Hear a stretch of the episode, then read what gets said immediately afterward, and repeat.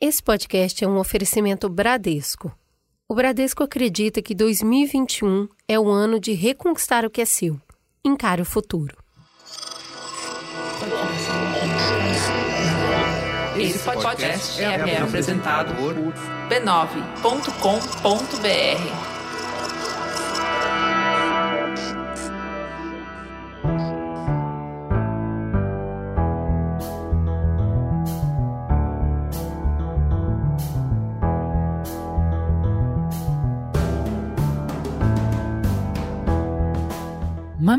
Mamileiros e mamiletes, bem-vindos ao nosso mergulho semanal para expandir os nossos horizontes a partir de experiências, conhecimentos e opiniões diferentes dos nossos.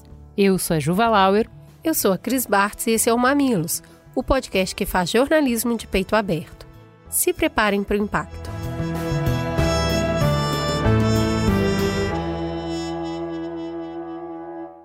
No ano passado, dentro do território quilombo Calunga, teve um grande desmatamento, aproximadamente 1.400 hectares. Na calada da noite, logo no início da pandemia, foi usada a técnica do correntaço e desvastou uma grande área dentro do território. E temos marcas desse crime até hoje me marca, que marca você, que marca nós todos, pois foi uma parte nossa que foi destruída. Estamos dentro de uma região é, conhecida como Chapada dos Veadeiros e é uma região que tem que ter bastante luta, luta, luta, luta, luta, bastante resistência. É um lugar bastante visado pelo agronegócio, pela mineração e também pela especulação imobiliária. Ouvimos agora Rosiane, quilombola calunga e turismóloga. Em 2020, o desmatamento no Cerrado, bioma onde fica o território calunga, aumentou 13% em relação a 2019.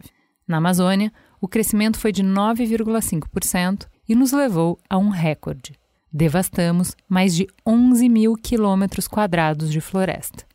Isso é quase 10 vezes o tamanho da cidade do Rio de Janeiro. Esses números são resultado do enfraquecimento das políticas de proteção ambiental. Um estudo da UFRJ mostra que desde o início da gestão do presidente Jair Bolsonaro, em 2019, foram assinados 57 atos legislativos que enfraqueceram as regulamentações ambientais. Quase metade desses atos foram assinados durante os primeiros sete meses da pandemia de coronavírus. Além disso, houve uma redução de 70% na aplicação de multas ambientais entre março e agosto de 2020. Foi assim que a boiada passou.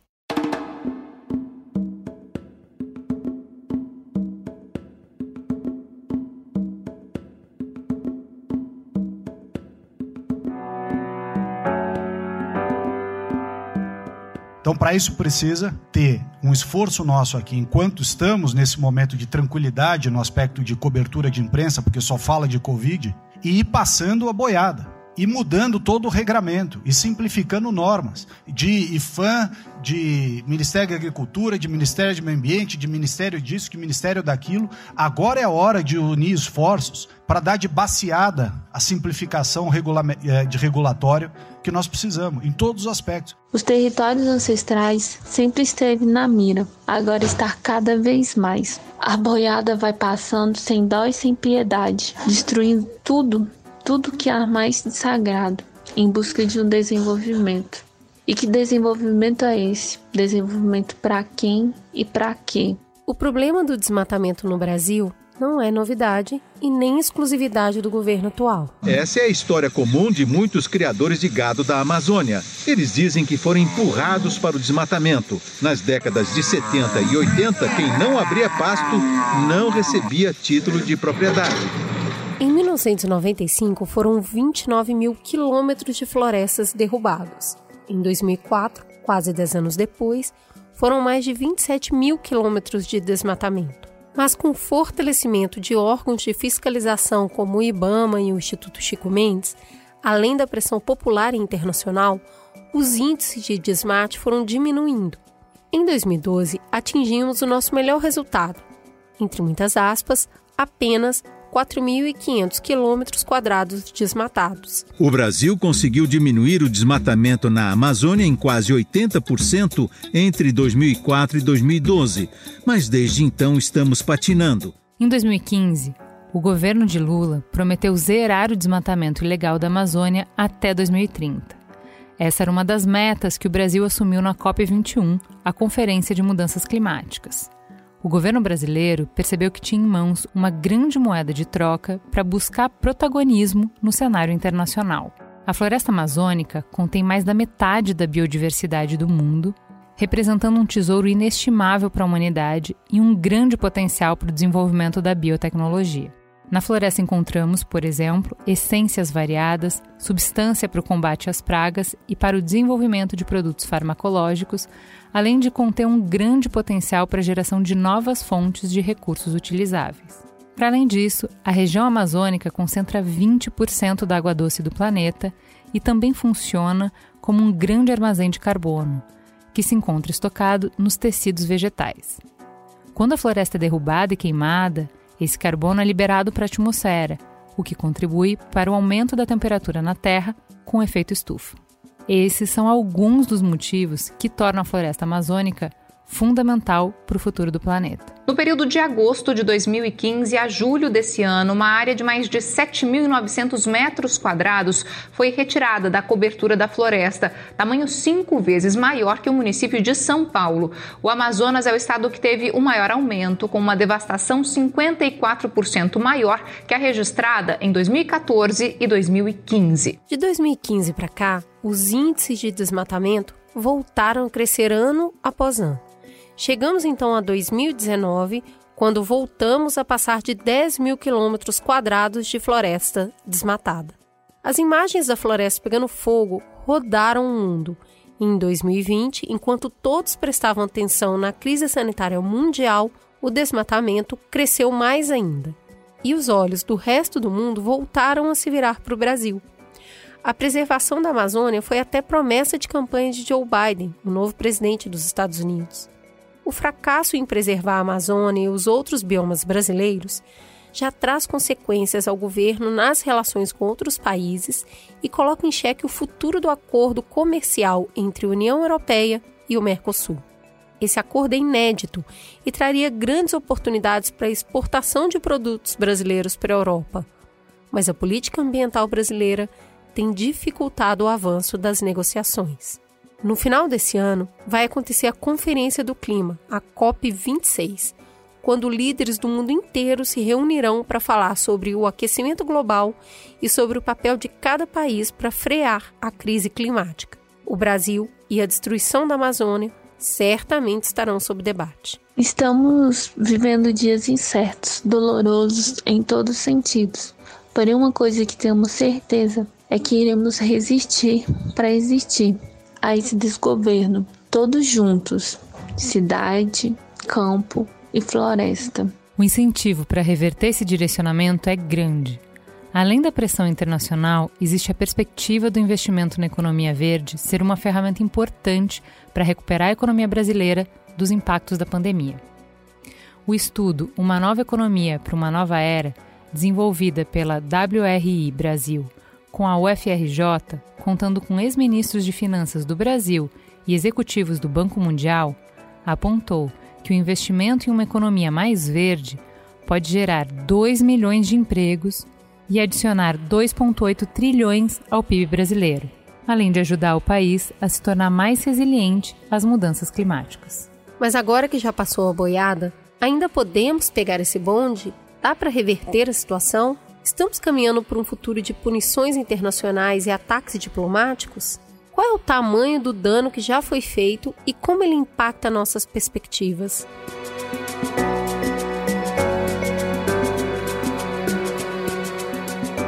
É isso que vamos descobrir hoje conversando com dois especialistas.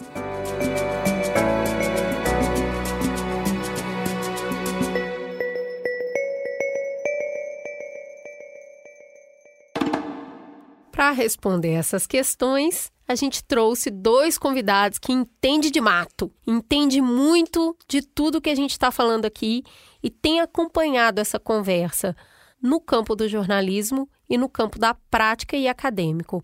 Vamos começar então com quem já é prata da casa, com quem teve aqui pela última vez e fez um sucesso arrebatador com o programa de Estados Unidos e China sobre a liderança mundial, um dos mais ouvidos do Mamilos do ano passado. Por favor, Oliver Stucken, conte para os nossos ouvintes quem é você na fila da Amazônia. na fila da Amazônia. Bom, é, eu sou professor e eu me interesso muito pela questão de como a política global afeta o Brasil e como a política brasileira afeta a sua projeção no mundo. E hoje em dia a questão ambiental é inevitável, ela marca, como nenhum outro tema, a maneira como o Brasil se relaciona ao mundo e como o resto do mundo vê o Brasil. Seja muito bem-vindo, Oliver. E a gente tem uma estreante querida, muito bem indicada para a nossa mesa pela ex-dupla aí do Oliver, a Fernanda. Obrigada pela indicação, querida. A gente está recebendo a Josilene Ferrer, que é especialista em mudanças climáticas. Josilene, por favor, se apresente para os nossos ouvintes. Quem é você na fila da COP? Oi, tudo bom? Boa noite. Eu trabalho na área de mudança climática desde o ano por volta de 2000. Foi quando eu comecei na agenda e atuo na área de meio ambiente desde os anos 80, há faz tempo. E tenho tido, tive a oportunidade de ser observadora cadastrada junto à Conferência das Partes, autorizada pelo Brasil, é, então, desde a COP 11 em Montreal, eu tenho acompanhado os processos de negociação e tive em quase todas. Sou professora de Relações Internacionais e Economia da, da FAAP. E estou nessa agenda acompanhando, tenho uma produção técnica na área e as questões desse programa são estratégicas para a gente entender o Brasil hoje e como é que o que, que a gente pode esperar de nós mesmos aí no curto, médio e longo prazo. Que mês incrível! E a gente vai conversar com ele sobre o que está em jogo, quanto que todas essas notícias que a gente leu na introdução impactam nossas perspectivas de futuro, já já no próximo bloco.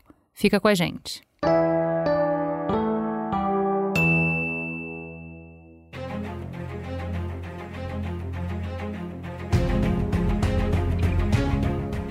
Nunca viu aquele baita filme ou terminou de maratonar aquela série que tinha tudo para ser histórica e hum, foi bem qualquer coisa? Só que não tinha nem ninguém para você comentar depois. Calma, não criamos pânico. Com a rede B9 de podcast, os seus problemas acabaram. Na rede de podcast que transforma qualquer assunto em programa de rádio, do jornalismo do Mamilos à fofura do Histórias de Ninar para Garotas Rebeldes, não podia faltar um espaço muito especial para falar da sétima arte. O Cinemático é o seu podcast de estreias no cinema e no streaming. Quando você terminar de ver um filme, antes de xingar muito no Twitter ou elogiar muito no Twitter, abre sua plataforma favorita para saber se já não saiu um cinemático sobre ele. Toda terça e quinta, Carlos Merigo coloca um papo fresquinho no ar, sempre com uma turma boa de pipoca e melhor ainda de polêmica. Quem gosta de cinema de verdade sabe que o bicho pega no cinemático com certeza vai ter uma conversa imperdível ali para você se aprofundar e refletir e investigar com vários olhares sobre a obra que você acabou de assistir. Procure por Cinemático em qualquer aplicativo de podcast ou acesse cinemático.b9.com.br.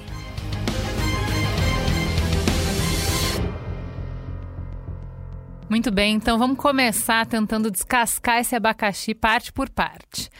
Então, a gente já falou aqui que desde o início da gestão Bolsonaro foram assinados 57 atos legislativos que enfraqueceram as regulamentações ambientais. Metade disso foi durante esses sete primeiros meses de pandemia. E que a gente teve uma queda de 70% na aplicação de multas. Para piorar, o orçamento proposto pelo governo em janeiro para o Ministério do Meio Ambiente em 2021 foi o mais baixo em 20 anos, com cortes de mais de 25% para fiscalização ambiental e combate a incêndios florestais. Uh, Para saber mais sobre isso, a gente tem um Mamilos muito bom, né, Cris? O de Alter do Chão. Alter do Chão. Se você ainda não escutou, escute lá. A gente foi até Alter entender um pouco melhor sobre isso. Então, assim, resumindo, a boiada passou. Quais são os efeitos práticos desse enfraquecimento na proteção ambiental? Veja bem, quando uma nova gestão começa, é, tem até assim uma certa fala né, de que os 100, os 100 primeiros dias de uma nova gestão dá o tom do que vem pela frente. Então a mídia já sabe, é algo conhecido, né? É o usual, né? Nós estamos vivendo uma era de poucas coisas usuais.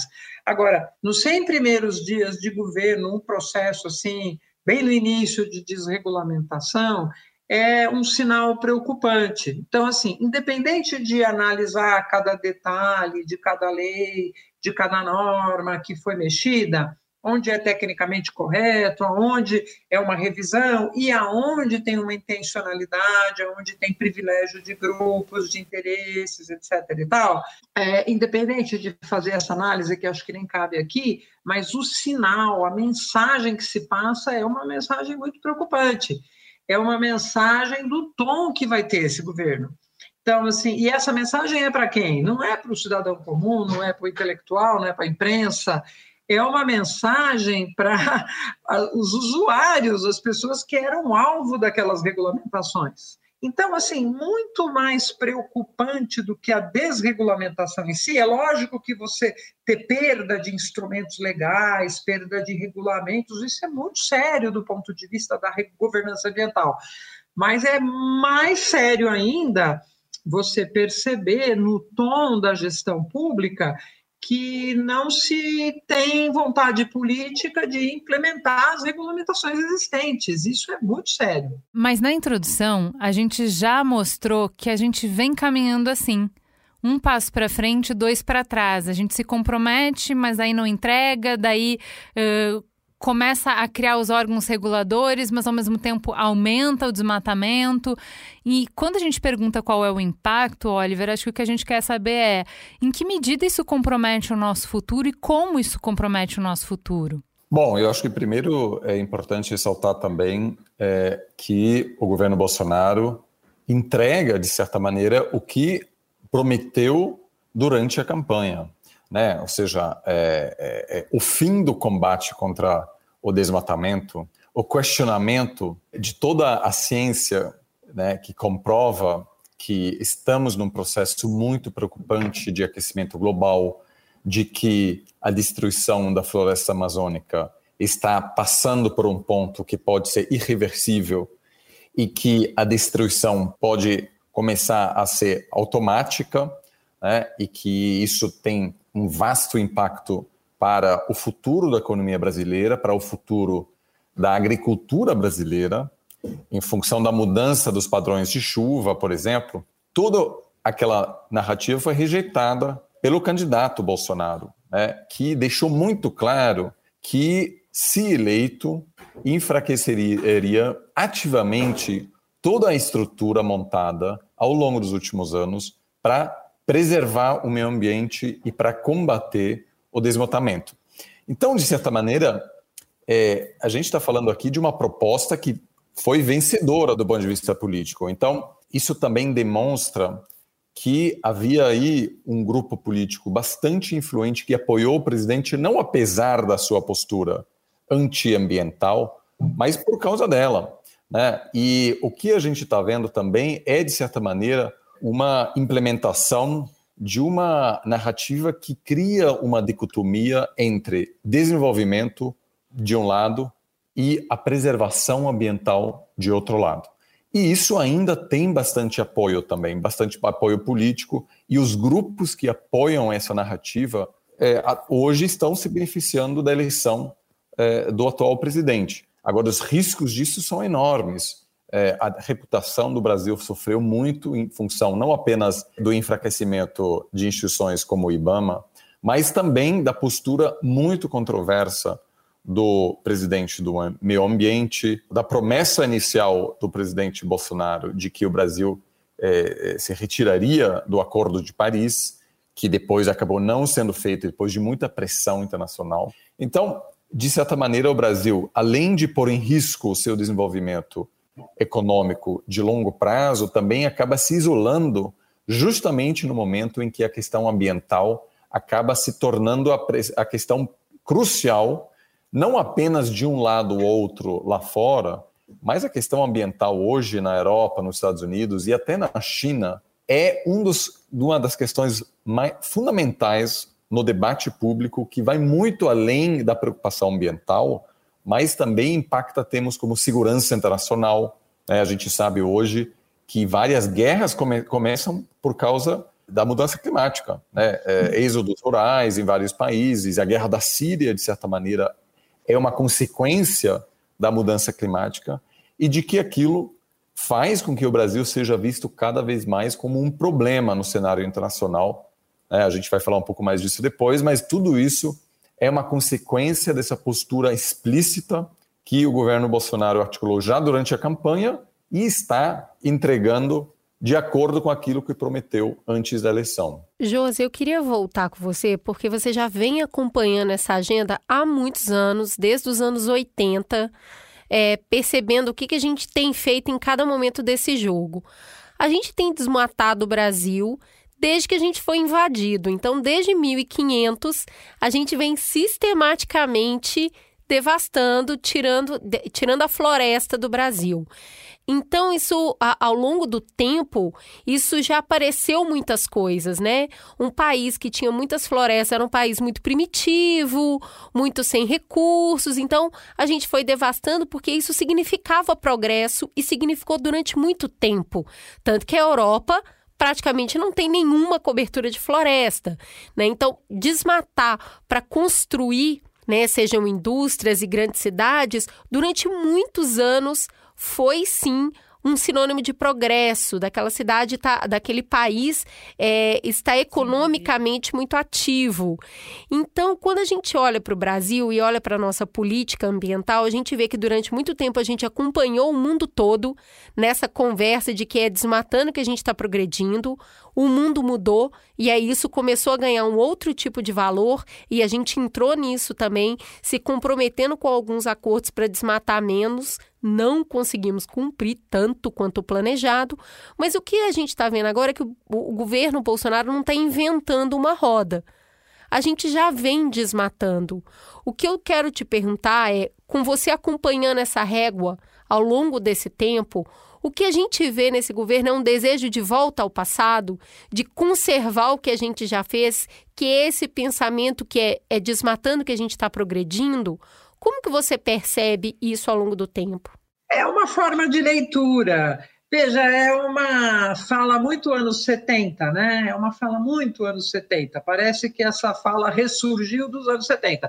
Quando teve a discussão lá da Conferência de Estocolmo, é, houve uma briga lá no meio da conferência em que o Brasil e alguns países de desenvolvimento, eles falam isso, o debate com os países desenvolvidos é uma coisa assim, tem um tom até parece piada. Não, vocês se desenvolveram, vocês queimaram tudo, vocês cortaram suas florestas, agora a gente precisa se desenvolver. Agora é a nossa vez. Então, assim, é uma coisa nos 70, mas, por outro lado, também é mais antigo que isso, sabe? Um dos primeiros livros que se tem tradução da história antiga é a Epopeia de Gilgamesh. É a luta do herói contra uma grande área de floresta que ele precisava desmatar para conseguir implantar a sua cidade. A luta do, do homem com a natureza faz parte da história. O capitalismo não inventou isso. Então, o Brasil é um país muito peculiar. Nós temos a grande parte de um dos maiores biomas da Terra, um dos maiores maciços vegetais, porque acho que nem é um bioma, são muitos biomas, um dos maiores maciços vegetais está aqui, mas nós partilhamos a guarda dessa riqueza com nove países. Agora, a Amazônia, na verdade, ela está assentada em cima de um patrimônio fantástico. Ela é um grande patrimônio de biodiversidade, ela oferece ar, água, riqueza, água principalmente. O Brasil detém 8% da água mundial e uma pequena fatia da população mundial. A gente detém uma riqueza imensa. Agora, para grupos econômicos que não são do agronegócio, que está embaixo da floresta talvez seja muito mais desesperadamente os minérios ali do que a própria biodiversidade e água. Então, é complexo. E a Amazônia está em cima de muitas áreas do que a gente chama de área devoluta, área pública, né? Vem das capitanias hereditárias, da coroa portuguesa, do império, da República, é área pública. Então, quando, voltando, né, quando a gente tem uma gestão em 2020, 2019, começa a gestão, dando um aviso de que o, o governo, que é o zelador dessas áreas públicas, não pretende cumprir lei, é uma mensagem muito séria. E abrindo mão de um discurso dos anos 70, um discurso conhecido, a Amazônia é nossa, né? é o que motivou a abertura da Transamazônica, fracasso da era militar. Então, é um, um discurso que parece ter adesão em fatias da população, mas não é esse o que importa. O que importa é o que está empurrando esse discurso, é o que tem por trás. Aonde isso adere é fruto de desinformação, falta de atualização, falta de ver boa fonte né, na imprensa, acontece. O problema não é esse, eu diria. O problema é o que está movendo essas, essas movimentações. É, Oliver, eu queria te perguntar, é, a gente entendendo tantos grupos de interesse nesse debate, inclusive esse saudosismo da época que a gente progrediu tanto, né? Porque se a gente for pegar essa fase, essa fala da Josi, os anos 70, os anos 80 foi um ano de para frente Brasil, né? Então, assim, estamos nos transformando, estamos construindo muito. Olha Brasília, olha o quanto as, cida as cidades estão se transformando, e isso foi muito à custa da floresta. Então, dá para entender bastante a associação que, inclusive, pessoas mais velhas que viveram a vida adulta nos anos 70 conseguem fazer essa perspectiva de na minha época era melhor. Porque realmente é uma época de franca expansão. E é difícil a gente falar sobre mudanças de valores, né? Principalmente com essas pessoas que viveram nessa época, de virar e falar, mas agora a franca expansão é outra coisa. Não significa mais tudo isso. Mas a gente tem muitos negócios centrados nessa mesma área de floresta, nessa mesma área de, de Amazônia. É, que é a eterna dicotomia do meio ambiente e do agronegócio, que é hoje o, o, o grande negócio que acontece nessa região. Dá para crescer sem desmatar? É possível ter uma outra relação com a terra? Olha, sem dúvida, porque cada vez mais o agronegócio hoje cresce não ocupando novas terras, mas aumentando a produtividade. É, e, de fato, a agricultura brasileira já é entre uma das mais é, produtivas, mais eficientes do mundo. Os europeus também se preocupam com a ratificação do acordo de livre comércio, porque a agricultura brasileira é extremamente competitiva. Não há agricultura mais competitiva do que a brasileira gran as grandes associações, as grandes empresas que exportam para a China, que têm uma visão global, estão muito preocupados com o desmatamento. Boa parte dessas, dessas empresas conseguem aumentar sua produtividade, por exemplo, investindo em drones que é, conseguem mensurar onde é preciso usar mais fertilizante, a, a rapidez de crescimento, etc. Obviamente, é, também há algumas nuances né, entre o agronegócio, mas o principal, é, vamos dizer, fator de desmatamento hoje são agricultores menores que precisam migrar e desmatar para manter um grau de desmatamento, que costumam ser técnicas é, é mais primitivas, então muitas vezes ligados a, ao crime organizado também, né, o desmatamento é, que ocorre no Brasil, sobretudo no estado de Pará, por exemplo, é, é um problema também, vamos dizer, de lei e ordem, né? É, é uma ausência do Estado é, que permite que isso aconteça. E, é, nesse sentido, o Brasil mostrou, como vocês, inclusive, é, mencionaram aqui logo no início, que é possível combater o desmatamento e crescer. A melhor década é, na, da nossa geração, do ponto de vista econômico, foi a década dos anos 2000. E foi justamente essa década quando o Brasil conseguiu reduzir o desmatamento. E a última década no Brasil foi a pior em mais de 100 anos. O Brasil cresceu por ano, na média, 0,3%. muito pouco. E foi justamente nessa década que o desmatamento explodiu. Então, eu não acho que existe uma correlação clara. Sem dúvida, é possível crescer mais economicamente, reduzindo o desmatamento. Mas é preciso combater essa narrativa promovida pelo governo atual de que é preciso fazer uma escolha, de que medidas mais rígidas ambientais significam um crescimento mais baixo, porque, de novo, os anos 2000 nos mostraram, apesar de todos os problemas que aconteceram nessa época também, de que sim é possível combater o desmatamento e elevar as taxas de crescimento do Brasil, que têm sido pífias ao longo dos últimos anos. Queria perguntar para vocês dois, é, nas matérias que a gente leu sobre esse assunto, é, tem um dado que é citado que 20% dos produtos brasileiros que são exportados para a comunidade europeia vêm de áreas de desmatamento.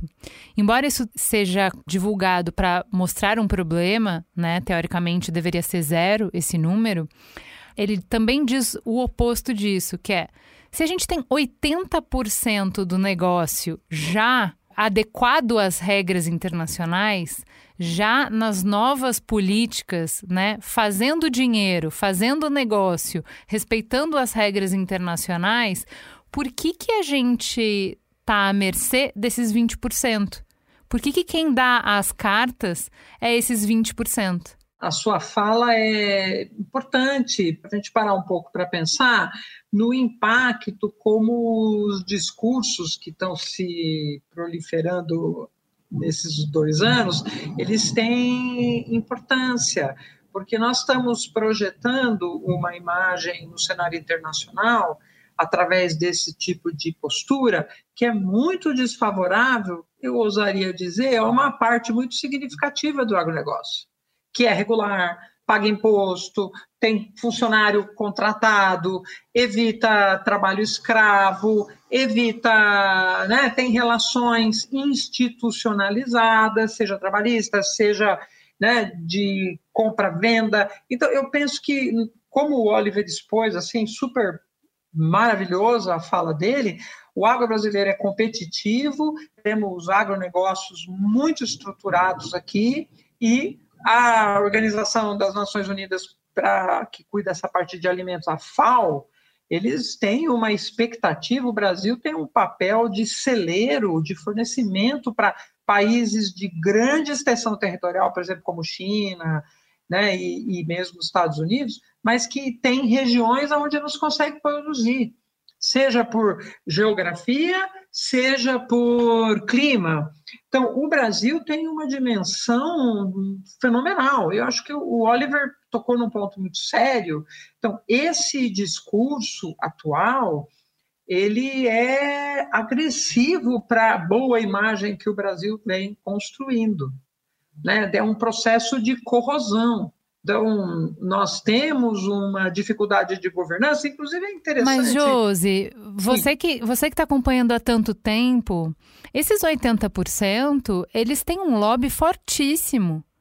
Se esses 80% estão sendo prejudicados, se os negócios deles vão ser prejudicados, se o valor do produto que eles colocam no mercado está diminuindo, o valor de marca, né? Então, é como você estava falando, a gente está aos poucos, nas últimas décadas, construindo uma marca para o agronegócio brasileiro pode comprar daqui, o produto é bom, o preço é competitivo e a gente tá com todos os ISOs aqui, hein? Todos os, todas as regras estão aqui, estão tão, obedecidas. Se isso é um bom negócio, se tem muita gente ganhando dinheiro com isso, por que, que eles vão arriscar perder tudo isso com 20% que está lá voltando para os anos 70? É isso que eu não consigo entender. Porque para mim não Como é que 20% controla 80%? Exato, Me porque explica isso. Eu, hoje o que, não, que eu vejo? acho que não é isso. Os, os 20 não controlam 80. O, mas o que, que eu vejo, Josi? Eu vejo o Oliver se descabelando, porque, gente, a gente tá indo na contramão do mundo. A gente vai destruir o que a gente construiu até hoje. Eu vejo a Josi, eu vejo o, o todo mundo que é ligado ao clima. Cadê a galera da, do agronegócio falando, ô, oh, vocês estão bagunçando meu coreto aqui. vocês vão prejudicar o meu negócio, eu vou perder dinheiro. Pode parar com isso aí. A galera do agronegócio está tá tratando dos seus contratos de médio e longo prazo. A gente tem um produto extremamente necessário e que está sendo colocado, está sendo vendido, e o agronegócio está funcionando e muito bem. A gente não entrou num colapso de econômico profundo, total, a gente tem setores da economia brasileira que são muito vitais, inclusive para o restante do país. Agora, aonde a gente está perdendo a batalha, ou a batalha precisa ser melhor estabelecida, são nas relações diplomáticas.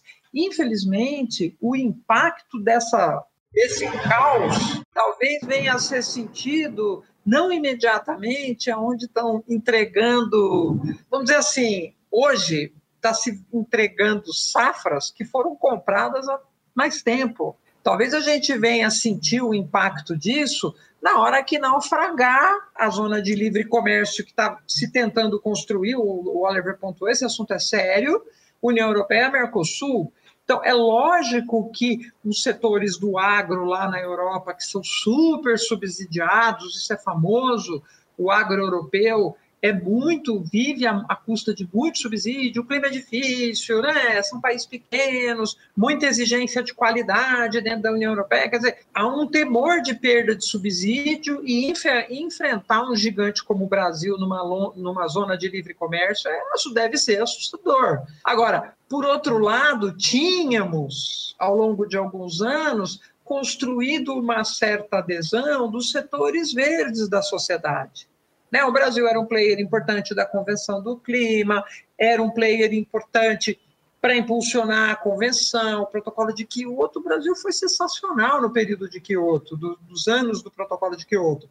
O Brasil foi um player sensacional para costurar o Acordo de Paris e fazer promessas, como você mesmo disse. Agora, na hora de cumpri-las, a erosão nos pegou. Agora, o impacto para o agronegócio de, dessa erosão em cima da, dessa está sendo minada essa zona de livre comércio, isso vai ser muito sério, porque nós estamos rumando para um mundo, em 5, 10 anos, Oliver, me ajuda aí, se eu estou falando bobagem, você me corrige, um mundo de zonas de livre comércio, um mundo de zonas de mercados de carbono, não é um mundo dos anos 60, dos, pior, dos anos do, do pré-guerra, o mundo dos países individualizados. Não é mais esse mundo, é um mundo de grandes cooperações, é o mundo da União Europeia, é o mundo das zonas de livre comércio, e o Brasil, nessa síndrome da, da, da jabuticaba, está se isolando pior. Olha, tem um jornalista da Veja que ele usou uma expressão, não estou lembrando o nome dele, ele falou, Josi, nós estamos nos tornando radioativos, daqui a pouco ninguém quer chegar perto da gente. É o Brasil, África,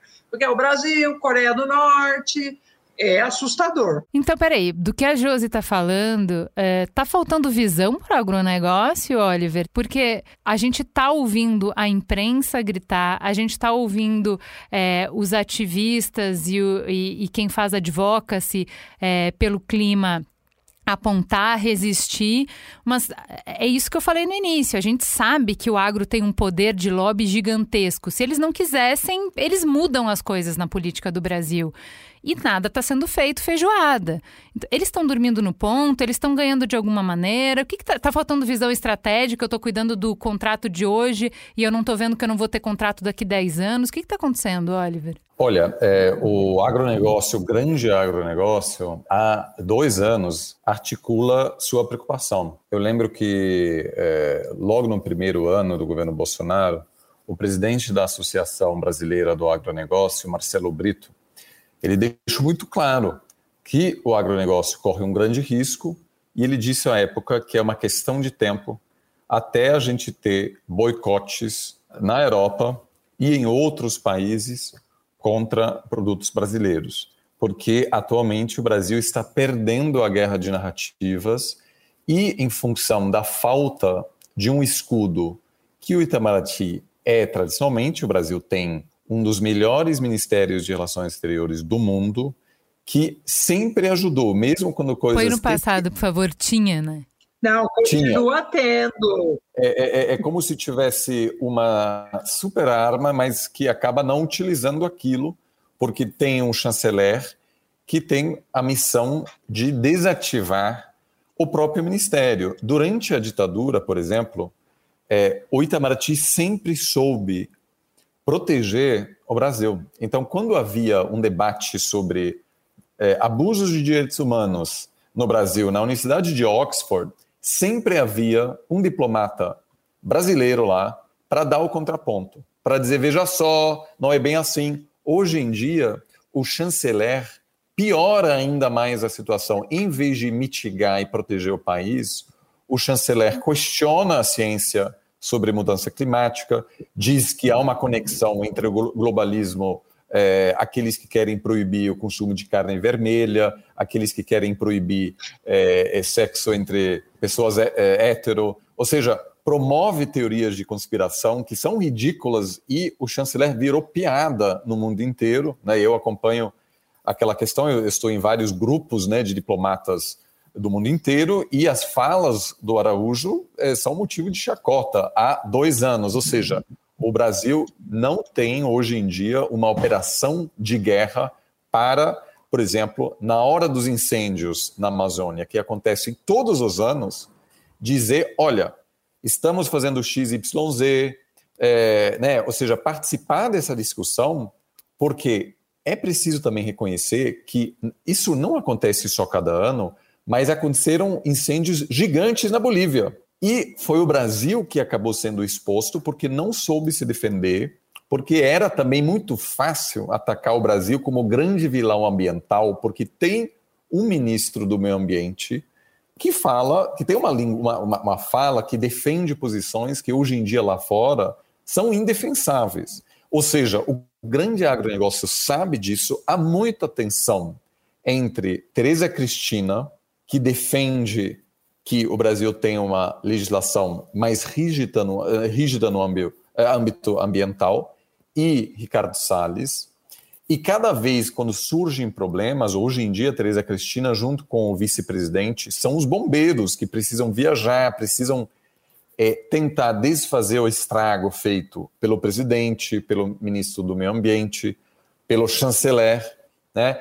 É, por quê? Porque aqueles 20% que você mencionou não são pessoas do grande agronegócio, mas são, por exemplo, pequenos grileiros, mas essas pessoas fazem parte da coalizão que levou Bolsonaro à presidência. Né? São pessoas que o presidente, pessoalmente, ele tem uma obsessão com o combate contra as multas para defender os caminhoneiros, é, é, para defender os policiais e também contra o que ele chama da ditadura da multa. Ele, ele tem uma obsessão pessoal em enfraquecer o IBAMA é, e todas as tentativas, toda a estrutura de fiscalização. Mas, de novo, é uma parte apenas do agronegócio e o grande agronegócio se preocupa bastante com o colapso da imagem do Brasil lá no exterior. E, para mim, é de fato uma questão de tempo até que a gente tenha uma coordenação mais ampla internacional para pressionar o Brasil. E como a Josilene está dizendo, o Brasil ainda vende bastante porque muito daquilo são contratos que foram assinados anos atrás. O Brasil tem uma, uma, postura, uma posição privilegiada por ser um dos principais exportadores de soja. É verdade que não é tão fácil substituir o Brasil. Né? A China não pode dizer, olha só, a gente vai parar de comprar soja.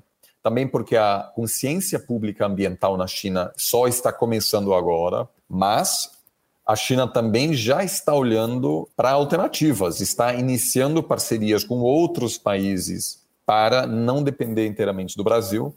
E, para mim, de novo, é, não há dúvida de que haverá um impacto negativo para a agricultura, a agricultura brasileira e a gente vai sentir isso ao longo de muitos anos. Vai demorar anos para desfazer o estrago que foi feito ao longo dos últimos dois anos. E se vocês me permitem, só um comentário breve. Assim, eu estava acompanhando a fala do Oliver, me, me ocorreu uma ideia, assim, um pensamento que eu quero externar. Nós estamos usando essa expressão agro, né? o agro, o agro brasileiro, como se fosse um bloco. Dentro dessa ideia, desse agronegócio, nós temos muitos segmentos e alguns estão indo muito bem, muito bem, tem muito espaço no governo. Quer ver um?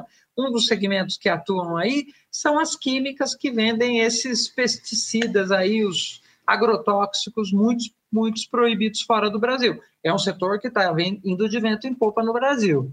Também, de novo, reforçando a ideia da, do complexo de jabuticaba. Né? O mundo inteiro está tá regulando e aqui nós estamos liberando. Então, esse agro também a gente precisa perceber que existem sutilezas, assim, são, tem, são vários segmentos, né? Alguns estão sendo muito bem atendidos pelo governo. É bom você ressaltar isso. A gente fez um programa quando aconteceu o incêndio mais recente no Pantanal com uma pessoa da Embrapa que estava lá, que trabalha lá há 40 anos e ela fala muito sobre isso. Ela fala sobre uma parcela importante do agronegócio cumprir as regras, uma parcela pequena não cumpre, mas leva arrasta todo mundo para essa fama quando acontece um incêndio como o, a proporção desse que aconteceu, então a, ela fala muito sobre isso. Não é um bloco unitário, são diferentes negócios e diferentes tipos de empresários e de pessoas que têm visão de país e de negócio muito heterogênea. E eles brigam entre eles. Né? A gente sempre coloca isso como um bloco e tem, tem bastante mistura ali dentro. Mas eu acho que a gente precisa resolver essa situação, né, Juliana? Vamos aqui rapidinho para o intervalo comercial e a gente já volta oferecendo a nossa caneta utópica para os nossos convidados, para eles nos ajudarem a desenhar um futuro possível. Aguarda aí.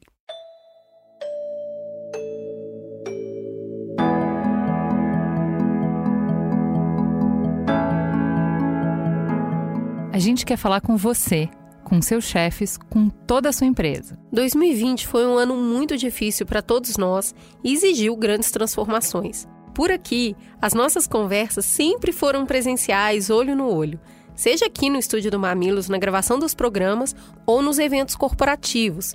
Mas aí, a gente teve que se reinventar para continuar na missão de construir pontes. A gente então se debruçou sobre esse novo cenário e desenvolveu conteúdos e técnicas para a gente estar juntos mesmo à distância.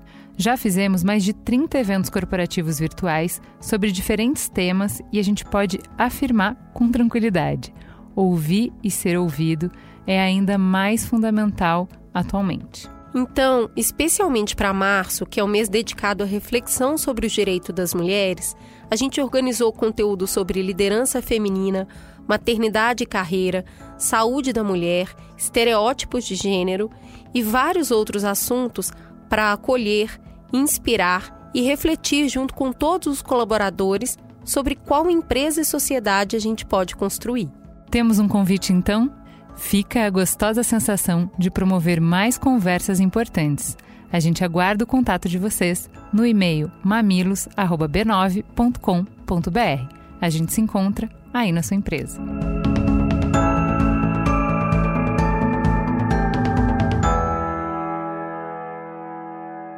Voltamos então. É, acho que a gente fez um, um, trabalho razoável, tanto na introdução como no primeiro bloco, para entender o buraco que a gente se meteu, por que é tão sério, por que é tão urgente, né? É muito interessante a fala da Josi de que a gente está virando bicho tóxico, né? Que daqui a pouco ninguém vai querer negociar com a gente, daqui a pouco ninguém vai querer, vai fechar a fronteira, a gente não vai poder é, estudar em outros países por uma série de, de questões diplomáticas. E aí, eu pergunto para vocês: como é que a gente sai desse atoleiro? Que política ambiental é possível a gente construir com o cenário que a gente tem hoje? Vocês são os nossos déspotas esclarecidos. Toma caneta aí, vocês podem desenhar o que vocês quiserem. Para onde a gente vai, Josi? Bom, olha, vamos dizer, estou na área ambiental há muito tempo e vi muitos progressos, muitos avanços. Vamos em frente. Então, o que eu penso é quem trabalha nessa agenda precisa ter uns dois anos de resiliência. Nós temos que desenvolver a capacidade e resiliência. Isso vai passar. Não é um processo duradouro. Esperemos que passe. Então, penso que quem está engajado em bons projetos, quem está engajado em órgãos aonde a governança interna está se mantendo, a gente tem que continuar trabalhando. A turma de universidade, onde tem um pouco mais de espaço, pesquisadores. Nós criamos nesses últimos anos uma massa crítica muito fenomenal no Brasil. Temos uma diplomacia sensacional, mas, na, como disse o Oliver, concordo quem tem oportunidade de ver a diplomacia brasileira agindo é assim algo espantosamente maravilhoso, como eles são bem preparados, têm postura coerente com a linha do país, eles são muito bem preparados. Se não estão podendo agir agora, porque o comando está obrigando silêncio, daqui dois anos eles estão aí de novo, daqui três, daqui quatro, é um staff muito preparado. E penso que nós temos níveis de governança em que decisões muito importantes são tomadas no nível do Estado e são tomadas no nível dos prefeitos, nos municípios. Somos brasileiros e vivemos no município. Então, o, o Bruno Covas, que é prefeito de São Paulo, por sinal, foi meu tive, trabalhei com ele, ele é uma pessoa que é muito importante na minha vida. Ele toma decisões que vão ser fundamentais para o meu cotidiano. É ele que, ele que é responsável por tirar o resíduo da minha porta, o lixo de casa. Ele é o responsável por zelar por muitas questões da qualidade ambiental da nossa vida diária. Então, assim, essa, eu não acho que o jogo está perdido. Eu acho que não, muito pelo contrário temos excelentes gestores no Brasil e muita coisa está funcionando e, e o Estado de São Paulo estourando a boca do balão em melhoria de saneamento, limpando pinheiros, tem muita coisa bacana acontecendo. A gente também não pode se impactar demais assim pelas más notícias. E você, Oliver, toma caneta. Para onde a gente vai? Olha, eu acho que o mais importante é que a política ambiental exatamente como a Gislene está dizendo, ela não pode é, vir apenas do executivo. O mais importante é ter uma participação ativa dos municípios, dos estados e, além disso, da sociedade civil. Um dos problemas da, da atual gestão é que o governo Bolsonaro não gosta da sociedade civil, em geral. Por quê? Porque busca, busca concentrar o poder. É, isso é comum em todos os países liderados por pessoas com vocação autoritária, é sempre uma relação muito tensa com a mídia, com a sociedade civil, com as universidades, com pesquisadores, com qualquer pessoa que esteja engajado no processo de produzir conhecimento.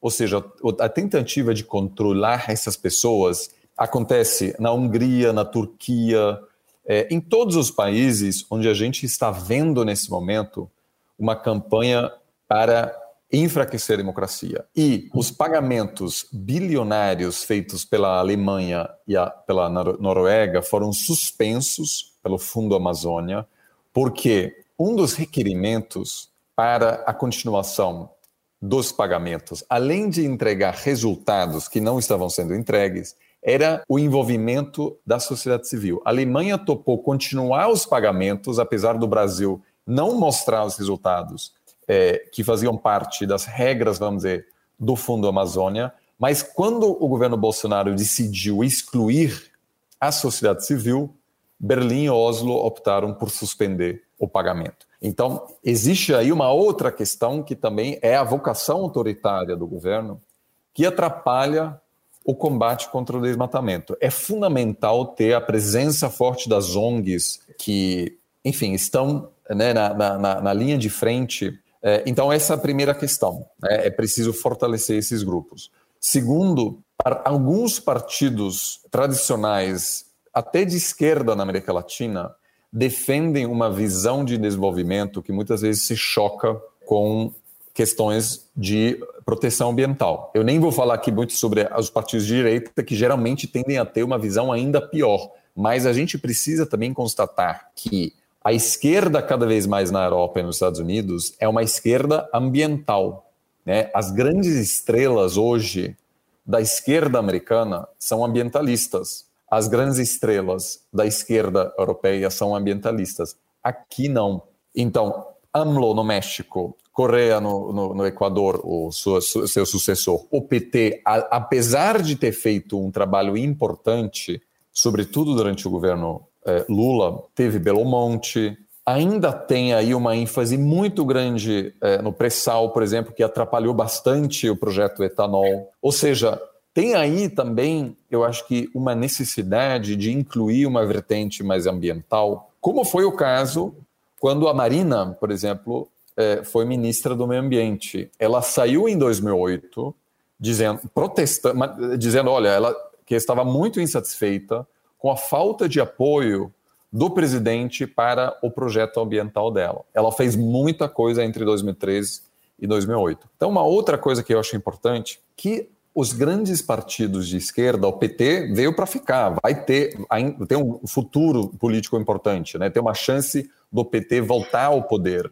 Então, uma coisa importante seria que essa vertente ambiental volte a fazer parte da narrativa política, que não foi o caso é, ao longo dos últimos anos. A Dilma não foi uma pessoa que dava prioridade à questão ambiental. E a gente vê isso também no México hoje, né? O presidente mexicano ativamente atrapalha o investimento em renováveis. E tudo isso para dizer que o Brasil tem uma chance única em se projetar como líder ambiental, porque a matriz é, energética da região é excelente. O, Bra o Brasil e vários países da região têm uma matriz energética muito mais limpa do que países lá fora. E mesmo assim, o Brasil tem essa péssima reputação porque hoje em dia não sabe se comunicar bem em relação a essas questões. Né? Então, com um outro governo, eu acho que esse governo hoje não vai conseguir reverter essa situação. Eu acho que mesmo trocando o chanceler, mesmo trocando o ministro do Meio Ambiente, o presidente já disse tantas coisas em relação ao meio ambiente que eu acho a reputação do Brasil não pode ser recuperada até o fim da presidência do Bolsonaro. Mas depois eu acho que sim, tem uma chance de reverter isso, desde que pessoas, lideranças ambientais, voltem a fazer parte do governo. E o Brasil tem muitas lideranças nessa área, né, muitos, especialistas, porque o Brasil tem sido um, um ator-chave no debate global, eh, na discussão contra o, o desmatamento, e tem essas lideranças que podem voltar a participar da discussão pública. Então, eu também tendo a ser bastante otimista, tem muitas oportunidades nesse sentido. É, vocês dois pintaram em um cenário de, principalmente às vezes, falando: olha, vai passar, isso não é para sempre. A gente já fez movimentos importantes também, algumas coisas perduram e elas são importantes. Mas a gente tem uma COP chegando aí e o cenário está muito próximo da gente começar a sofrer alguns embargos ou um estrangulamento maior para se adequar ao que é necessário em termos de meio ambiente para continuar com nossas vendas. O que vocês acreditam que vai acontecer agora nessa COP que já está tão próxima, que dá tempo de mudar tão pouca coisa para que a gente se saia bem nessa reunião. Aproveitando a partir da, do comentário muito bom do Oliver de que a gente está descoberto, né? No sentido de que a gente não fez o dever de casa, tem 10 coleguinhas que também não fizeram, mas que a gente vai facilmente ser apontado como o vilão da vez, porque é muito mais fácil ter um vilão, é muito mais fácil tirar o do seu. A gente é enorme, é difícil nos esconder, é difícil esconder os nossos números e a gente está sem os nossos advogados aí sem relações internacionais para mediar isso. Qual o, o rombo que vamos ter no final do ano? Bom, é, dando sequência aí para a reflexão que o Oliver estabeleceu, realmente no Brasil a esquerda não capturou a bandeira do meio ambiente. Isso é um ponto a ser destacado. E, e a evolução dessa agenda ambiental, a, as bases dela, não foram feitas no governo do PT elas são anteriores. O próprio Ministério do Meio Ambiente foi, ele inicia logo depois de da péssima repercussão do Brasil em Estocolmo em 72, o MMA, a origem do MMA é de 73, no meio da ditadura militar. Então, na verdade, assim, quem primeiro entendeu que precisava ter um diálogo melhor com a Europa, com os Estados Unidos, foram os militares e em 73, quando eles criaram a Secretaria Especial de Meio Ambiente. Então, é muito importante isso ser esclarecido para que a gente não, assim, sem ter essa intenção, chamar para cima da agenda de meio ambiente uma ideia de que ela é uma agenda da esquerda. Não é. Então, assim, hoje no mundo inteiro, quando a, as renováveis estão fortes aí, as principais empresas de energia, é o capitalismo no sentido mais cru, estão, estão desenvolvendo áreas de renovável. Não é pequeno negócio, não, é o grande capital. E, da, e aonde é que está a sede disso tudo? É nos Estados Unidos. Os Estados Unidos está lançando dentro das renováveis, eles estão conseguindo absorver os caras que estão vindo de, de os ex-combatentes do Iraque, do Afeganistão, esses caras estão achando emprego nas renováveis. Então, assim, essa coisa de que a, a, pauta ambiental é uma pauta da esquerda, em alguns países, em alguns lugares, é sim, mas não é o tom. É uma recomposição do capital. É o capitalismo se vitalizando e vamos em frente. É, o que eu vou fazer? O mundo é assim. Agora, nós estamos num momento interessante. COP26, Glasgow, a gente não sabe, não tem certeza se ela vai ter possibilidade de receber pessoas presencialmente ou se vai ser só a negociação. A gente estava lá em Madrid, na COP25, fizemos o lançamento de alguns programas lá, a COP Madrid foi muito interessante. Agora, Glasgow não é um debate assim muito ligado à economia mundial, momentânea. Glasgow está tecendo algumas, alguns aspectos da construção do Acordo de Paris em termos de como os mercados que envolvem carbono vão funcionar. E a proposta brasileira é pífia. O Brasil está falando em proposta de mercado na área florestal, mas ele está com os índices de desmatamento assustadores. Então, ao mesmo tempo que o Brasil lança a ideia, ele, ele lança é, o veneno e o antídoto, é inócuo. Mas Glasgow vai acontecer com ou sem o Brasil como um agente importante. Então, essa cópia ela vai ser importante, essas próximas, está se tecendo todo o futuro espectro de mercados de carbono internacionais. A China é um player gigantesco, tem sete mercados regionais lá dentro, eles estão cozinhando o lançamento efetivo do mercado nacional deles, que a hora que nascer vai ser maior do que tudo que tem no mundo em implementação. A União Europeia tem um mercado vigorosíssimo, algumas áreas dos americanos lá dos estados, né? Os Estados Unidos é um país que pratica o federalismo, eles, é, eles são praticantes dessa ação, apesar do governo Trump, eles não, não conseguiram, o, o Trump não conseguiu matar as ações estaduais voltadas à gestão de carbono, a governança na área de clima. Então, o mundo está se movendo. Nós é que precisamos nos decidir, entende? Se essa administração está nos jogando na retranca, assim será, mas o mundo não vai parar porque o Brasil resolveu ir para os anos 70, entendeu? Não vai parar. É, se eu puder só agregar uma coisa, eu acho super importante que a Josilene disse, o mundo não vai aguardar. O Brasil está se construindo um mundo pós-Covid, que é um mundo na qual é, questões de, é, de saúde global, é, global, serão muito mais importantes, inclusive sabe-se da conexão que existe entre combate contra o desmatamento e tentativas de prevenir novas pandemias. Né? O Brasil pode se tornar não só um celeiro para novas variantes da Covid, que podem negativamente afetar o surgimento, é, né, ou, vamos dizer, uma volta de uma nova onda, uma nova cepa que, que possa ameaçar, inclusive, já populações vacinadas, mas o desmatamento pode levar a novas pandemias também. Né? É, é então, isso é uma questão fundamental e nesse jogo, nesse debate sobre como será essa ordem pós-Covid, o Brasil está sendo mencionado bastante, um objeto de preocupação, é uma fonte de preocupações, mas não é um ator ativo. E quando é, se tudo isso tivesse acontecido 15 anos atrás, o Brasil estaria sentado à mesa, é, participando do processo decisório, porque o que a Josilene está descrevendo são processos, são decisões que vão nos impactar por décadas.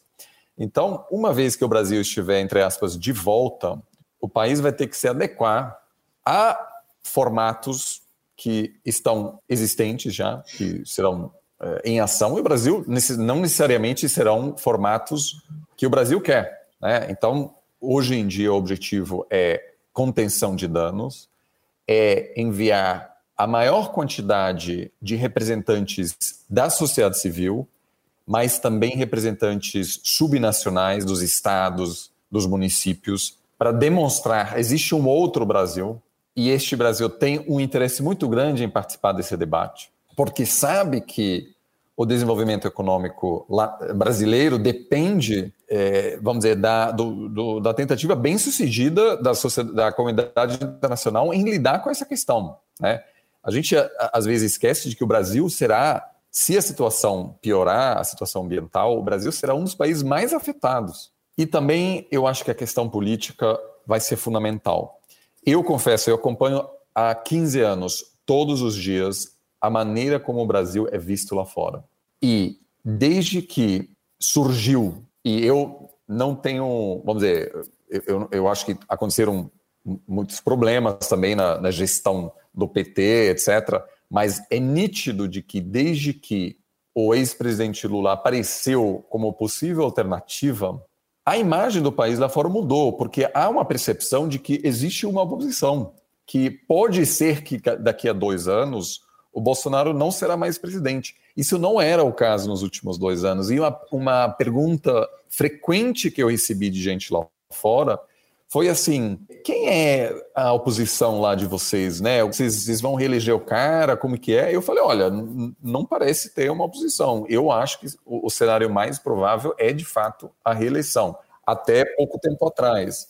Então, eu acho que mesmo a possibilidade de que haverá um outro governo lá na frente pode mudar um pouco a percepção internacional de que talvez o Brasil volte à mesa daqui a é, dois anos e o Lula, recentemente, agora numa entrevista na CNN, bateu essa tecla. Ele, o que chamou muito a minha atenção, não falou da mudança climática durante o seu primeiro discurso, né, que foi uma hora e meia, e não mencionou Amazônia, Pantanal, mudança climática, desmatamento. Chamou muito atenção. Mas agora, numa segunda entrevista com uma TV americana, disse: olha, isso é importante para nós. Então, ele também sinalizou, não só para os próprios eleitores no Brasil, mas também à comunidade internacional, de que existe uma chance de que o Brasil volte a ser um player fundamental nesse debate sobre o meio ambiente.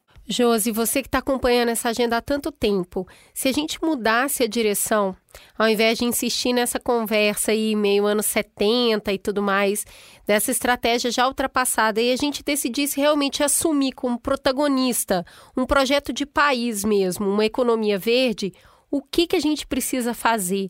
Eu acho muito importante os ouvintes saírem desse programa entendendo o que precisa ser feito, que a gente está vendo muito do que não está sendo feito. O que a gente precisa fazer para poder sentar na mesa de novo, para ser um player importante de novo nessa conversa. O Oliver falou um negócio que me lembrou muito reunião de condomínio, sabe? Tá te... Eh, tem a reunião de condomínio, se você está inadimplente, você não tem direito a voto. E aí, o que combinarem ali, depois você vai ter que seguir. E a gente mora num apartamento muito grande desse condomínio. A gente vai ter que seguir regras que a gente não necessariamente entrou em negociação porque a gente estava inadimplente. Então, José, eu quero entender, para a gente sentar na mesa bonitinho, para a gente levar a sério uma economia verde, o que, que a gente precisa fazer? Quais são os passos? O que, que a gente deve realizar? Como eu disse, o Brasil é. Nós, de, nós temos no nosso território um bioma grande, biomas muito grandes, a Amazônia é um desafio. Os governadores da região amazônica, existe muitas movimentações ali, inclusive de criação de fundos para trazer recurso, para tentar implementar projetos e segurar regiões onde a pressão de desmatamento é muito grande. Então, o cenário federal é um pouco assustador, no cenário estadual a gente já vê movimentação, então, é, são muitos níveis né, que tem que agir. Então, o, quando existem governos em que a governança se articula, né, o governo de Estado, o governo federal, onde a, a conversa flui melhor, quem ganha é a região que vai se beneficiar de políticas mais consequentes, né?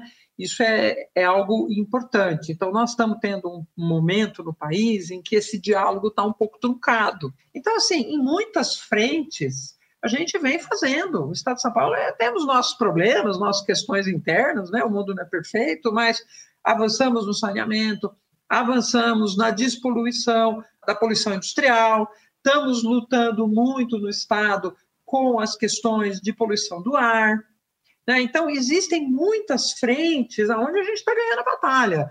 Onde a gente olha assim para o cenário federal, Amazônia, dá um pouco de desespero, mas calma, calma, calma. Agora, está se construindo, por outro lado, um, uma coisa que eu penso que é muito importante para o enfrentamento das questões ambientais. Gente, enquanto a população não dava valor para esse tipo de questão no passado, político construía a ponte. Sabe, para que, que vai tratar lixo, tirar esgoto? Isso não dá voto, mas isso é o passado. Temos algumas regiões no Brasil que estão muito à frente. O Brasil é muito desigual, então nós também não podemos olhar o desigual como se ele fosse igual. Então, são muitas frentes. Em alguns setores, estamos indo muito bem. Oliver, vamos lá. Se a gente quiser ser protagonista na economia verde, é, a gente tem potencial, a gente tem chance de despontar nesse setor? É, o que, que a gente precisa fazer? Bom, o Brasil tem um vasto potencial nesse sentido e é, participou é, ativamente das negociações nesse sentido. A economia global está em um processo de transformação. É, a Joselene disse aqui corretamente que lá fora a questão ambiental nem sempre é mais uma questão de esquerda-direita. Tem algumas direitas lá fora, como o Partido Republicano nos Estados Unidos, que de fato tem uma postura é, negacionista o atual governo brasileiro, é, mas em outros países é, há um consenso já sobre essa questão, então, mesmo líderes de direita seriam vistos como ambientalistas é, aqui. Né? O, até o presidente colombiano Duque, por exemplo, liderou é, a criação de um pacto de Letícia, que é um pacto para a preservação é, da Amazônia. O governo Pinheira, no Chile, é, o atual governo uruguaio, que centro-direita é, é, também tem uma postura muito progressista, muito avançada no âmbito ambiental. Então, de certa maneira, o Brasil, ao aderir às normas internacionais, vai ter que também transformar sua economia, porque as demandas internacionais para poder continuar a fazer parte das cadeias de valor serão cada vez mais rígidas. Né? A legislação sendo discutida hoje no Congresso americano que atrapalharia muito a exportação de produtos brasileiros, produtos agrícolas brasileiros, sem os selos necessários, sem poder comprovar a origem e podendo comprovar que não houve no processo da produção desse produto é, desmatamento. É uma questão de anos até que isso chegue na China também. O Brasil até agora, e o governo Bolsonaro, de certa maneira, teve a sorte, entre aspas, de que é, é, a, a consciência ambiental na China é algo relativamente recente. Então, de certa maneira, desde que o Brasil participe e se demonstre é, à disposição para aderir às normas é, que estão surgindo, isso faz. A, a OCDE, por exemplo, tem um, um número elevado de, de, normas ambientais, etc. Já haverá esse processo que é, né, não direi automático, mas haverá uma pressão externa para que o Brasil se adeque a essa questão. Mas mesmo assim, há uma outra parte aí que o Brasil poderia assumir liderança é, e mostrar que é, não só pode aderir a essas regras, mas também liderar o debate internacional sobre novas regras nesse sentido. Mas aí eu acho que questões né, sobre o futuro das cidades, a chegada de 5G, é, são todas áreas nas quais o Brasil tem o potencial de se transformar numa economia mais sustentável. De novo, desde que as pessoas em posições de, de, de relevância tenham consciência dessa situação. Quanto mais eh, a gente tiver um governo negacionista, maior o estrago. Eu acho que no caso da reeleição do atual governo, é, a fase de recuperação, o custo de ter que né, reverter tudo aquilo será muito mais longo. Se isso se repetir, aí eu acho que a gente pode passar é, para uma fase muito mais séria de isolamento, não só diplomático, mas econômico também. E sair dessa pode ser um processo muito difícil. É, e eu acho que vale a pena estudar a situação da África do Sul é, nos anos 80, que, em função do seu regime apartheid, ficou totalmente isolado, com grandes consequências para a sua economia. E apesar da situação hoje ser diferente, o Brasil não tem um regime apartheid, nada disso, mas as consequências para o Brasil podem ser parecidas. E a África do Sul também demorou muito para sair desse buraco. É isso, então. Acho que a gente tem uma noção geral de onde estamos e para onde a gente precisa ir. E tem uma coisa muito importante que é a gente olhar, eu acho que esse programa traz isso muito de uma maneira muito é, bacana, a gente olhar a questão ambiental para além de desmatamento, né? Olhar isso também, a questão ambiental no tratamento de esgoto, no descarte numa série de outros fatores que vai impactar o meio ambiente. Queria agradecer os nossos convidados. Foi uma delícia recebê-los aqui. Obrigado por compartilhar o conhecimento e a visão de vocês, é, não só no Brasil, mas na, dentro da academia no Brasil e também fora do Brasil, como a gente está sendo visto. Temos um trabalho grande para fazer, mas eu gosto desse tipo de conversa, né? Como vocês acompanham isso há muitos anos, eu acho que vocês trazem uma fala muito ponderada. E eu acho que a gente está precisando de falas ponderadas hoje. Porque se a gente só sai lendo o que está acontecendo, parece que nunca antes a gente teve tanto problema e problemas tão sérios. Os problemas são sim, mas a gente tem capacidade para sair deles. Eu acho que é essa mensagem que a gente tem aqui. Vamos juntos, certo? Obrigada, gente. Obrigado. Oportunidade maravilhosa, Oliver. Satisfação de conhecer. Muito bom, meninas.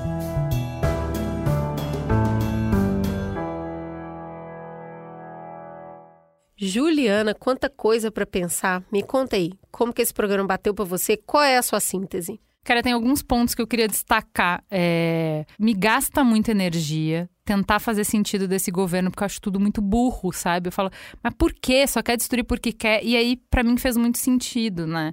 É, serem reacionários, é, é, toda a cosmovisão deles é o antiglobalista. Então, essa coisa de que antes era melhor, na ditadura era melhor, e no tempo que eu estava no meu auge tudo era melhor. Então, faz completo sentido de desmata mesmo, porque é uma mentalidade que vem desse momento, desse período.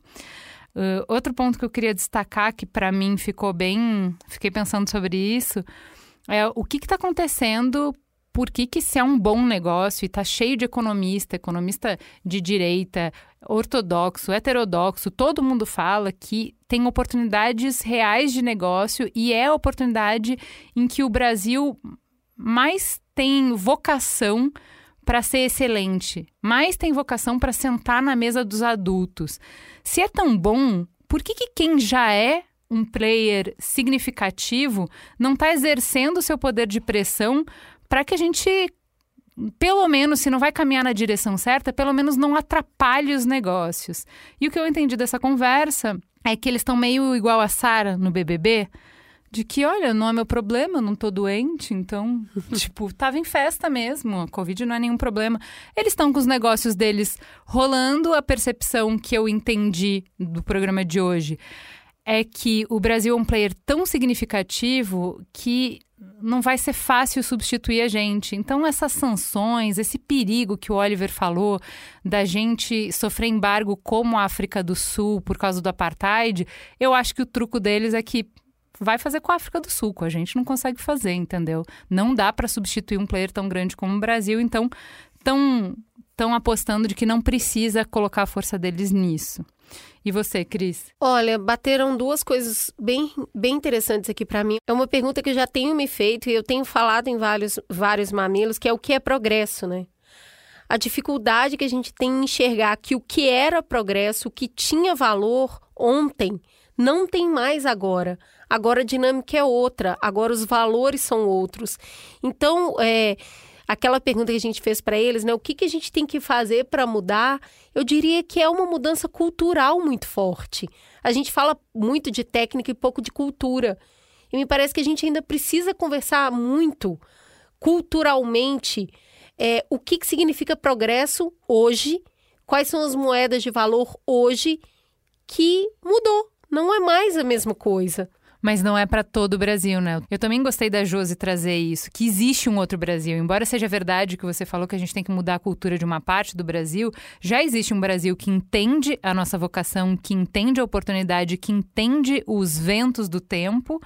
É, e eu achei muito bom ela trazer que a caneta do presidente pode muito, mas não pode tudo. Então a gente vai estar tá bem representado na COP sim. Não pelo presidente, não por quem poderia, mas por governadores e, e prefeitos e sociedade civil. Quando eu estou falando dessa mudança de cultura, eu estou falando de todos nós que hoje lemos uma notícia sobre meio ambiente e muitas vezes passamos para a próxima, não mensuramos o impacto, porque não tem jeito, ainda fica um resquício para muitos de nós que essa conversa é uma coisa meio de bicho grilo, sabe? É uma coisa meio natureba, é uma galera que quer só preservar por preservar e não é uma conversa econômica séria de quem tem responsabilidade política e econômica com o país. Essa virada de chave a gente precisa fazer na sociedade civil, para todo mundo entender que isso é uma oportunidade real, que é aquilo que a Josi falou o é capitalismo ainda e é um capitalismo transformado. A gente não pode mais jogar no time antigo. Mudou. A gente precisa evoluir. Eu acho essa é uma evolução cultural. O segundo ponto que me bateu, que pega nisso que você estava falando sobre representação da COP, é que a gente precisa ficar mais de olho nos estados. E eu acho que a pandemia veio para trazer isso para a gente. O quanto ter um governador engajado e o quanto as propostas do município impactam no dia a dia na nossa vida. Então, é um cenário onde o federal ainda está jogando no time antigo, a gente tem muito governador, muito prefeito trazendo a conversa, empurrando a coisa para frente. Então, a gente precisa ficar de olho nisso que está impactando o dia a dia. Lá em cima cima as coisas podem estar muito loucas, mas e aqui? E aqui em casa? E aqui na coleta de lixo no dia a dia, o que está acontecendo? Então, eu acho que esses dois pontos ficaram bem marcados aqui para mim. Eu acho que são questões que a gente vai voltar muitas vezes ainda. Se eu pudesse hoje, eu começava uma campanha mesmo de mudança cultural. Gente, não é sobre o ru, é, bicho grilo, essa coisa estereotipada, não. É o futuro que a gente pela primeira vez, tem a oportunidade de estar na ponta. Não podemos desperdiçar essa oportunidade. É, e, e para a gente conseguir não desperdiçar essa oportunidade, eu achei interessante a Josi, que vem de décadas acompanhando o tema, falar de resiliência, né? Porque qualquer construção que a gente faz social é castelo de areia.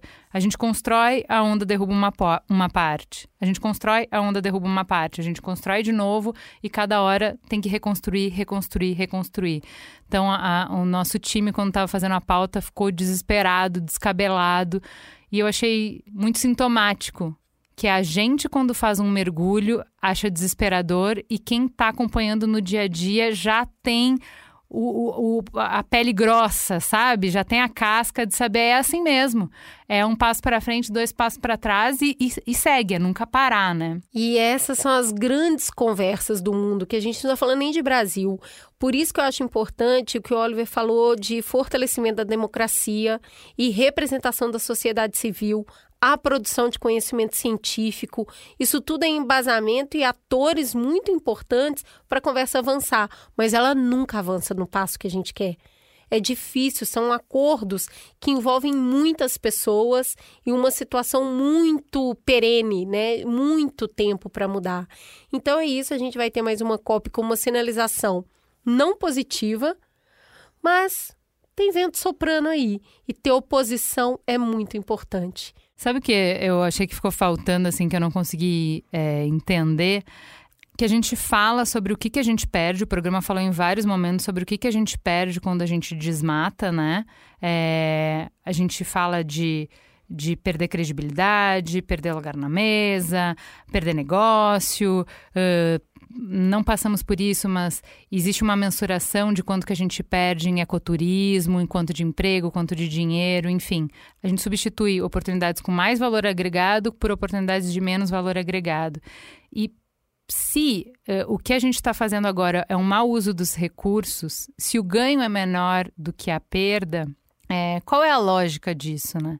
A lógica no final do dia é que os ganhos são privados e é isso que o Oliver falou: são terras que eram do governo e as perdas são públicas. As perdas são de todos nós, né? E eu acho que esse é. Isso é uma questão que já várias vezes vem no Mamilos, que a gente precisa superar esse modelo em que a gente coletiviza as perdas e privatiza os lucros. Isso está na raiz do início do Brasil a partir da colonização e vem até hoje. Para a gente ser um país mais próspero, a gente evoluir passa por a gente superar esse paradigma. É isso, Juliana. Temos um programa? Temos um programa denso, temos um programa cheio de informação. Fica a gostosa sensação de mais um Mamilos no ar. Beijo, gente. Até semana que vem.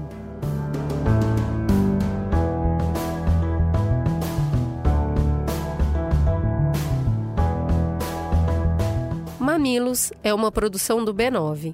Eu sou a Cris Bartz e apresento esse programa junto com Juva Lauer. Para ouvir todos os episódios, assina aqui o nosso feed ou acesse mamilos.b9.com.br. Quem coordenou essa produção foi a Beatriz Souza, com pesquisa de pauta realizada por Iago Vinícius e Jaqueline Costa. Nos programas de história, a curadoria e o roteiro ficam a cargo da Deia Freitas. A edição do episódio ficou a cargo de Mariana Leão e as trilhas sonoras de Andy Lopes. A publicação dos programas fica por conta do AG Barros. A identidade visual do Mamilos é trabalho de Johnny Brito e as capas da Elo D'Angelo. O B9 tem direção executiva de Chris Bartz, Juva Lauer e Carlos Merigo. A coordenação digital é de Pedro Estraza, Lucas De Brito e Beatriz Fioroto. E o atendimento em negócios é feito por Raquel Casmala, Camila Maza e Thelma Zenaro. Você pode falar conosco no e-mail mamilos@b9.com.br e conversar conosco nas nossas redes sociais @mamilospod.